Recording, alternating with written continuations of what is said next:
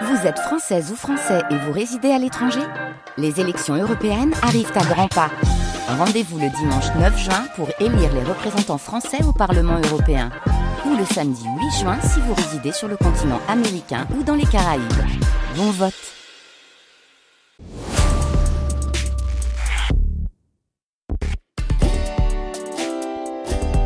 France Inter.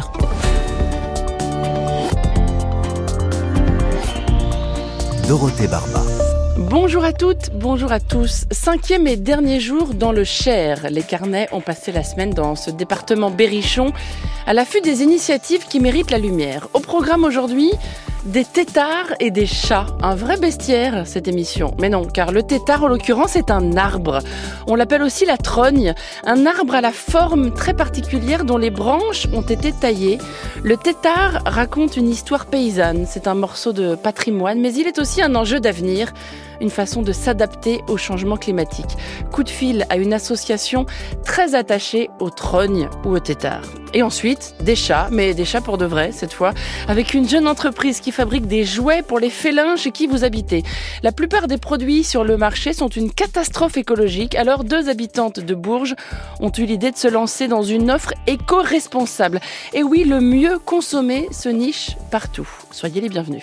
Carnet de campagne, le journal des solutions. Nous voici dans le pays fort. C'est ainsi que s'appelle le nord du département du Cher, plus précisément à, Oison, village de 650 habitants, pour parler d'une association qui porte un nom charmant. Elle s'appelle Herbe Folle et Légumes Sages. Bonjour Lucie Dangin. Bonjour. Vous êtes la présidente de cette association qui fête ses 10 ans cette année. Elle s'attache à préserver l'environnement, à diffuser du savoir. On vous doit notamment la création d'un sentier botanique à Oison et une fête des plantes tous les ans en octobre. Pourquoi ce nom, herbe folle et légumes sages?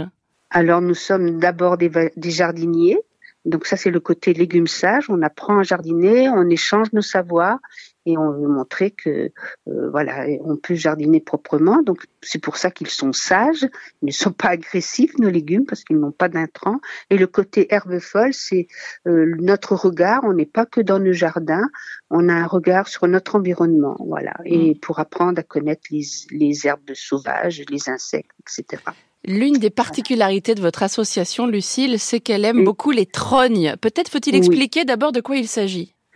Alors la trogne, c'est le nom euh, général pour toute la France, mais voilà, donc euh, c'est le résultat d'une technique d'exploitation de l'arbre auquel on a coupé le tronc à une certaine hauteur ou les branches maîtresses et selon l'emplacement ou selon leur utilisation.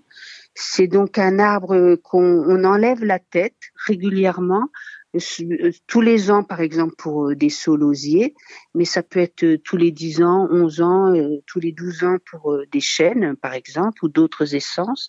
Et quand on coupe les branches de cet arbre, celui-ci ne meurt pas. Ces branches vont repousser quelques années plus tard et on peut les recouper ainsi de suite. Cela devient un arbre de récolte.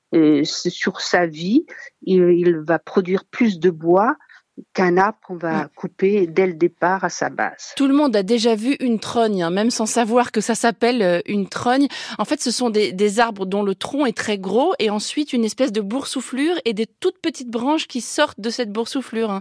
C'est comme ça qu'on peut décrire euh, le tétard, Lucille. Tout à mm. fait, tout à fait, c'est comme ça.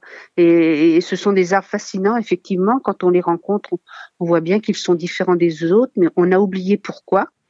Et euh, bon, et on le voit beaucoup dans, dans des livres de contes et tout. Enfin voilà, mm. c'était bien lié aussi aux contes, aux univers fantastiques. Mais c'est un arbre d'avenir maintenant. On a compris cela. C'est plus, c'est pas seulement un arbre patrimoine, c'est un arbre patrimoine, mais c'est un arbre d'avenir. L'année dernière, j'ai reçu euh, dans cette émission Dominique Mention, grand spécialiste français des trognes. Hein. il est l'auteur d'un livre que je peux conseiller au passage, Les trognes, l'arbre paysan aux mille usages, aux éditions Ouest France.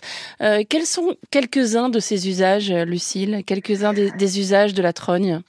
Alors les, les trognes les plus simples, ce sont les trognes euh, pour les, avec les saules pour la vannerie.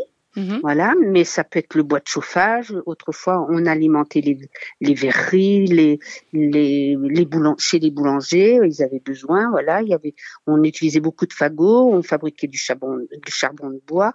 Euh, donc c'est le bois bûche. Euh, maintenant, c'est le bois plaquette pour l'avenir.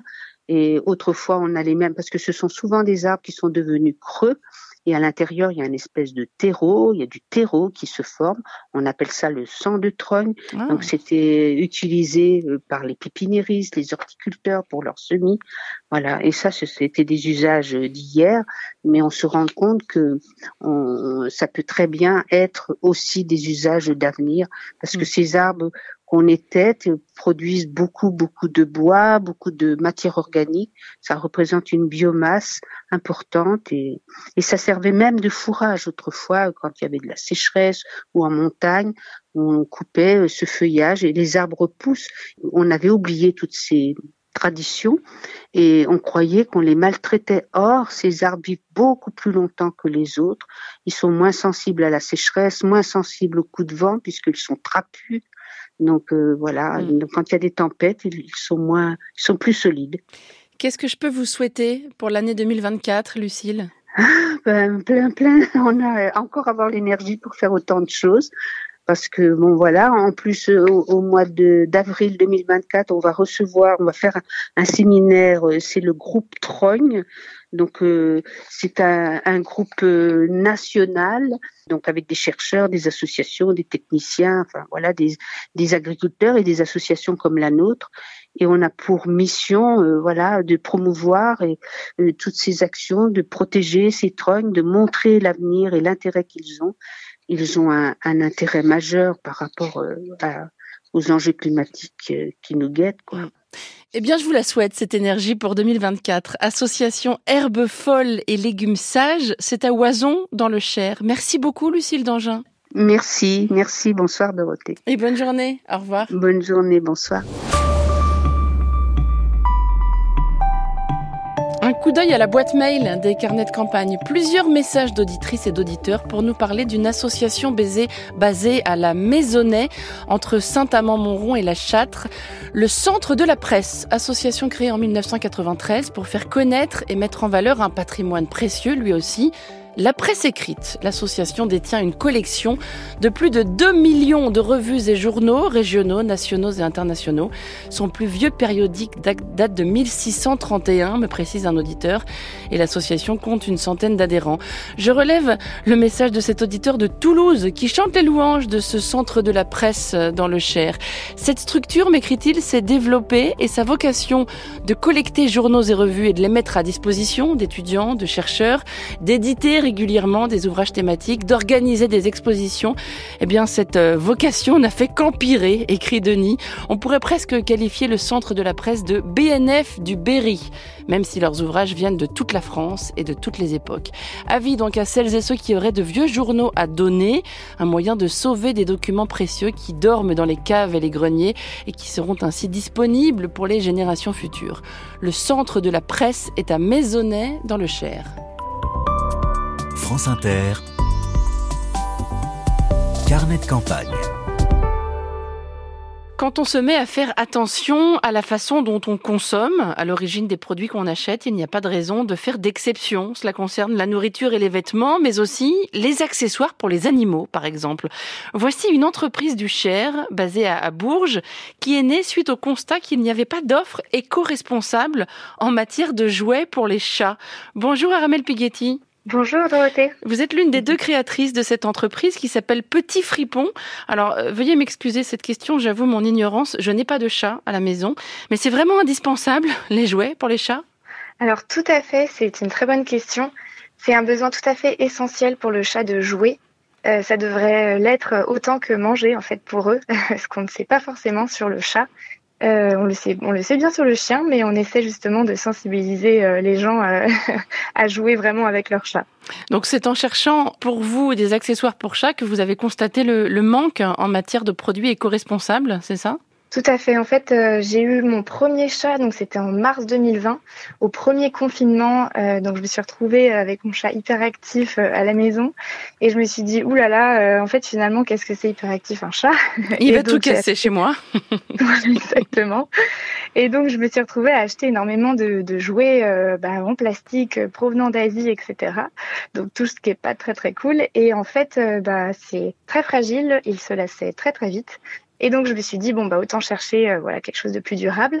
Et j'ai eu vraiment beaucoup de mal à trouver, donc je me suis dit euh, bon bah il y a une place un peu sur ce marché. Euh, franchement j'ai toujours voulu entreprendre et j'en ai parlé à ma meilleure amie donc Léa qui fait ce projet avec moi aujourd'hui, qui a trouvé que c'était une super bonne idée et elle qui a eu des chats toute sa vie. Donc c'était intéressant d'avoir aussi son avis à elle euh, et pas juste le mien. Vous vendez notamment une canne à chat, qui est un truc qu'on agite devant l'animal, c'est ça? Euh, Quelles sont les matières premières de ce produit? D'où viennent-elles ces matières premières? Alors, toutes les matières premières sont faites en France. Justement, si on a un cahier des charges assez strict, euh, toute enfin l'écologie en tout cas est au cœur de toutes nos décisions. Dans le centre Val de Loire, on a trouvé un atelier qui va prendre le projet en main parce que juste avant, il était donc à Nantes, à Clisson exactement. Euh, on a aussi un atelier euh, à Lyon et on en a aussi à Paris. Alors l'atelier à Paris, en fait, c'est un ESAT, donc euh, un établissement employant des personnes en situation de handicap, qui s'occupe aussi d'un des éléments de, notre jouet. Mais c'est vrai que la canne à en fait, c'est super important. Ça développe la, complicité entre le, maître et l'animal. Et justement, c'est pour ça qu'on voulait faire un peu bah, le jouet phare pour l'animal. c'est pour ça qu'on a pensé à une canne à. Et également, on propose euh, une gamme euh, d'herbes au chat. Euh, l'herbe au chat, en fait, est hyper importante pour le chat car elle permet de le stimuler olfactivement, ce dont il a vraiment besoin. C'est son principal outil de communication. C'est comme ça qu'il chasse aussi. Donc ça le réintéresse vraiment au jeu d'avoir un jouet fourré justement de d'herbe et donc de d'odeur qui va l'intéresser. Et donc vous avez trouvé la totalité de vos matières premières en France ou certaines viennent-elles de l'étranger? La totalité de nos matières premières viennent de France, sauf une euh, donc euh, qui vient d'Italie. Euh, voilà, c'est notre cordon qui relie donc la canacha, le manche de la canacha au doudou qui est au bout. il est fait en nylon, c'est des filets de pêche repêchés dans la mer et c'est la, cette matière en fait est seulement faite en Italie. Donc c'est notre seule exception pour l'instant. Tout cela est assez récent, vous le disiez. Hein. L'idée de cette entreprise est née au moment du premier confinement. Quelles sont vos envies pour la suite, Armel alors mes envies pour la suite, enfin nos envies, parce que je parle pour deux, euh, c'est vraiment de se développer, d'accélérer euh, l'entreprise et de surtout euh, agrandir le catalogue que l'on propose aujourd'hui. Alors justement, la bonne opportunité qu'on a eue en la fin d'année 2023, on a su qu'on était lauréate du concours French Tech Tremplin, donc accompagné par la BPI. Et donc en Centre Val de Loire, on va être accompagné pendant un an et on va avoir aussi un soutien financier donc c'est une belle opportunité et justement, euh, je pense que à ce moment-là, on va pouvoir vraiment accélérer l'entreprise. Tout le reste du marché, 99% de, ce marché des accessoires pour les animaux, euh, vient d'Asie. Hein? Oui, malheureusement, euh, il y a très très peu d'alternatives françaises aujourd'hui. Alors ça se développe petit à petit. Euh, il y a beaucoup aussi dans la pet food, euh, mais dans l'accessoire animalier, finalement, il y a ça, peine un petit peu à se développer. C'est ça qui est assez dommage parce que bah, finalement, c'est quand même un marché qui représente 15 millions de chats en France. en Europe, j'en parle même pas. Je crois que ça se compte en centaines de millions. Donc c'est vrai que c'est indispensable en fait qu'il y ait des alternatives comme la nôtre qui se développent. Et c'est vraiment notre volonté, voilà de, pouvoir proposer des alternatives euh, sur ce marché-là. Et vous pourriez peut-être vous attaquer à la litière aussi. Pourquoi ne pas vendre de la litière en vrac hein? Vous vous êtes posé la question, je crois. Ah oui, tout à fait, exactement.